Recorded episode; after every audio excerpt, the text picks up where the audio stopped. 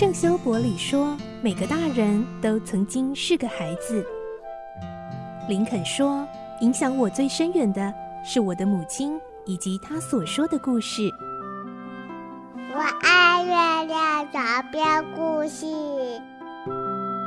晚安，月亮床边故事。小青姐姐邀请每一位大孩子、小孩子一起听故事，不管多忙，也要和你一起听故事。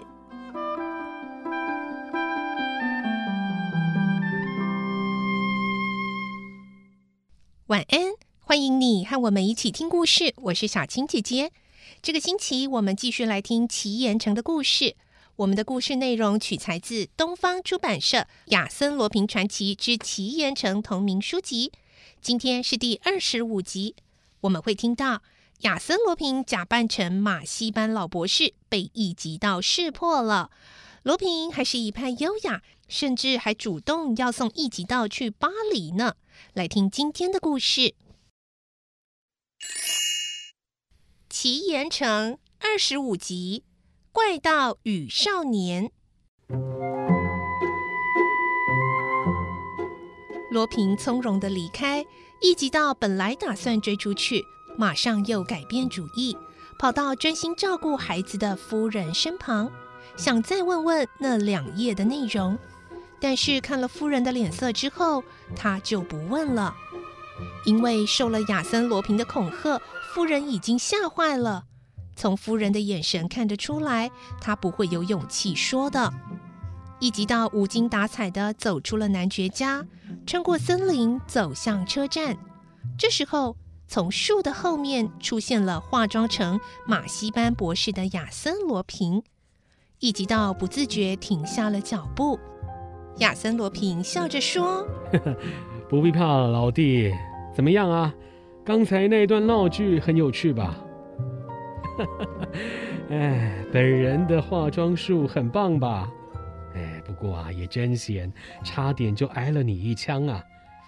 老实说，你以为这世界上没有叫马西班的博士吗？那可就大错特错了。远在天边，近在眼前啊！如果不信的话，给你介绍一下也未尝不可。哎，不过在这之前，还是先把这小玩具交还给你吧。这种危险的玩意儿啊，小孩子不可以乱玩，好好的收进口袋里。罗平向他眨了一下眼，表情滑稽到连一级道也忍不住笑了起来。笑啦笑啦！哎，说真的，老弟。你年纪太小了，志气又太大，一天到晚只顾搞什么推理呀、侦探呐，这可不是什么好事啊！人生，尤其是少年时代，要经常开怀大笑才对啊！你笑了，我也高兴。那现在呢，让我来效劳，用车子送你到巴黎吧。哎，这可是很名贵的车子哦。罗平吹了个口哨后。远处就传来引擎发动的声音。一级道，哎，实在告诉你啊，你的行动我完全清楚，你企图做什么，已经做了什么，我都了若指掌。马戏班博士写信约你去男爵家一起借阅小册子的事情，我也知道。哎，你一定会觉得很奇怪，我怎么会知道的这么清楚呢？全部都是从你同学嘴里听到的。哎呀，他是个大嘴巴，把你的行动全盘都讲给朋友听，还替你吹捧。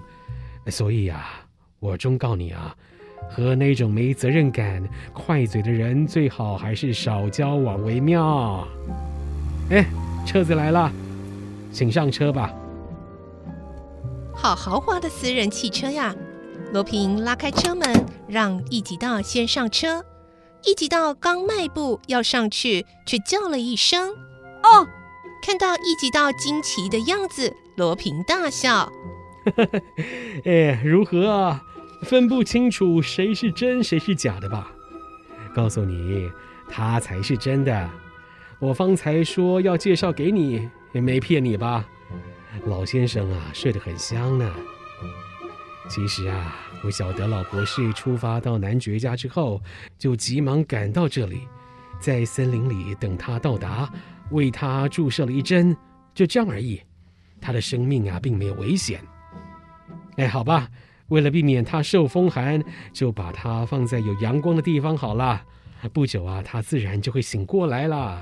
罗平命令司机把老博士抱到有阳光的干草地上，让他继续睡。哎，这样就没问题了。老弟，上车吧。哎，司机，出发了，用最快的速度啊！车子一开动，就用足了马力。啊，快呀，再快一点啊！时速才一百一十五公里。哎，老弟呀，方才在男爵家，趁你和男爵谈话的机会，我很快的撕下了两页。因为这个部分要是被你看到，你就会晓得宝藏的地点了。但是啊，当我听到夫人昨晚已经读过之后，我就焦急了。万一夫人讲了出来，那还有什么戏好唱呢？于是我就赶快的离开客厅，用一百法郎收买了一个男仆。不过，从那个时候起，你就开始怀疑我。真不愧是少年侦探一级道啊，实在值得佩服。同时，我也不断地在提防你。你把手插进衣袋里，我就估算出你要干什么了。否则，一定躲不过你的那一枪。我啊，绝对不能拿生命开玩笑，因为我还有未完成的重大使命，那就是要把法兰西皇室的宝藏找出来。为了法兰西，也为了替社会谋福利。同时啊。我自己也要退隐到历代国王费了多年时光建造的神秘地方，度过宁静的余生。我呢，不是只为了私利私欲才偷盗的，我从那些贪得无厌的大富翁，以及那些用不良手段发了大财的人手里盗来钱财，去救济一些贫穷跟不幸的人，这是我的愿望啊。就是为了这个缘故，我是一定要找到宝藏，也要揭开空洞之针的秘密。在完成这个目的之前，我是绝对不会死，即使有天大的困难，也要拼命挺下去。哎，幸好我已经揭开秘密了。我花了整整十天的时间，不眠不休。哎，换成你啊，花十年的功夫还不见得能够破解嘞。哎，话说太多了。啊，有点困了啊，有点困了。罗平靠在椅背上，慢慢的睡着了。汽车的速度依然快得惊人，路旁的树木、房屋全都向后飞去，车子几乎是腾空飞行。一直到一直凝视着罗平的睡脸，渐渐的自己也困了起来，不知不觉也入了梦乡。不晓得过了几小时，他睁眼一看，罗平已经醒了，正专心在看书，看的是罗马大哲学家辛内加的论文选。真是个怪人哎！不仅是胆大包天的张扬大盗，学问也高人一等，又有迷人的人情味。这些特点让一吉道不得不从内心涌出对亚森罗平的好感和敬意。一吉道返回巴黎后，立刻迁出那个快嘴同学的家，搬进一家小旅馆，几乎整天关在房间里思考问题。罗平在车上曾说，破解埃圭亚之谜，连他都费了整整十天的时间。他所用的资料。也不外是密语和小册子两种。我已经从男爵那边借到小册子，虽然被罗平撕去两页，但是密语部分并未缺少。因此，只要把小册子里其他部分详细研读，相信一定能查出线索。他如此决定，除了吃饭之外，就足不出户，锁上房门，窗帘放下。故意表示人不在屋里，好杜绝访客的干扰，全副精神研究小册子的内容。第十三天的傍晚，他突然两手一拍，若有所悟地叫起来：“啊，对，这个方法一定行得通！相信罗平也是用这个方法找到线索的。他总算研究出一个方法来，心中就像解开了算术难题一样的高兴。他所谓的方法，就是从历史中寻找出和埃圭亚、古鲁治有关的地名或事件。这么一来，立刻解决了很多问题。节目最后呢，我们要再次提醒，赶快来参加这个活动哦！这是现在在我们 IC 智音脸书粉砖推出的这个故事小推车活动。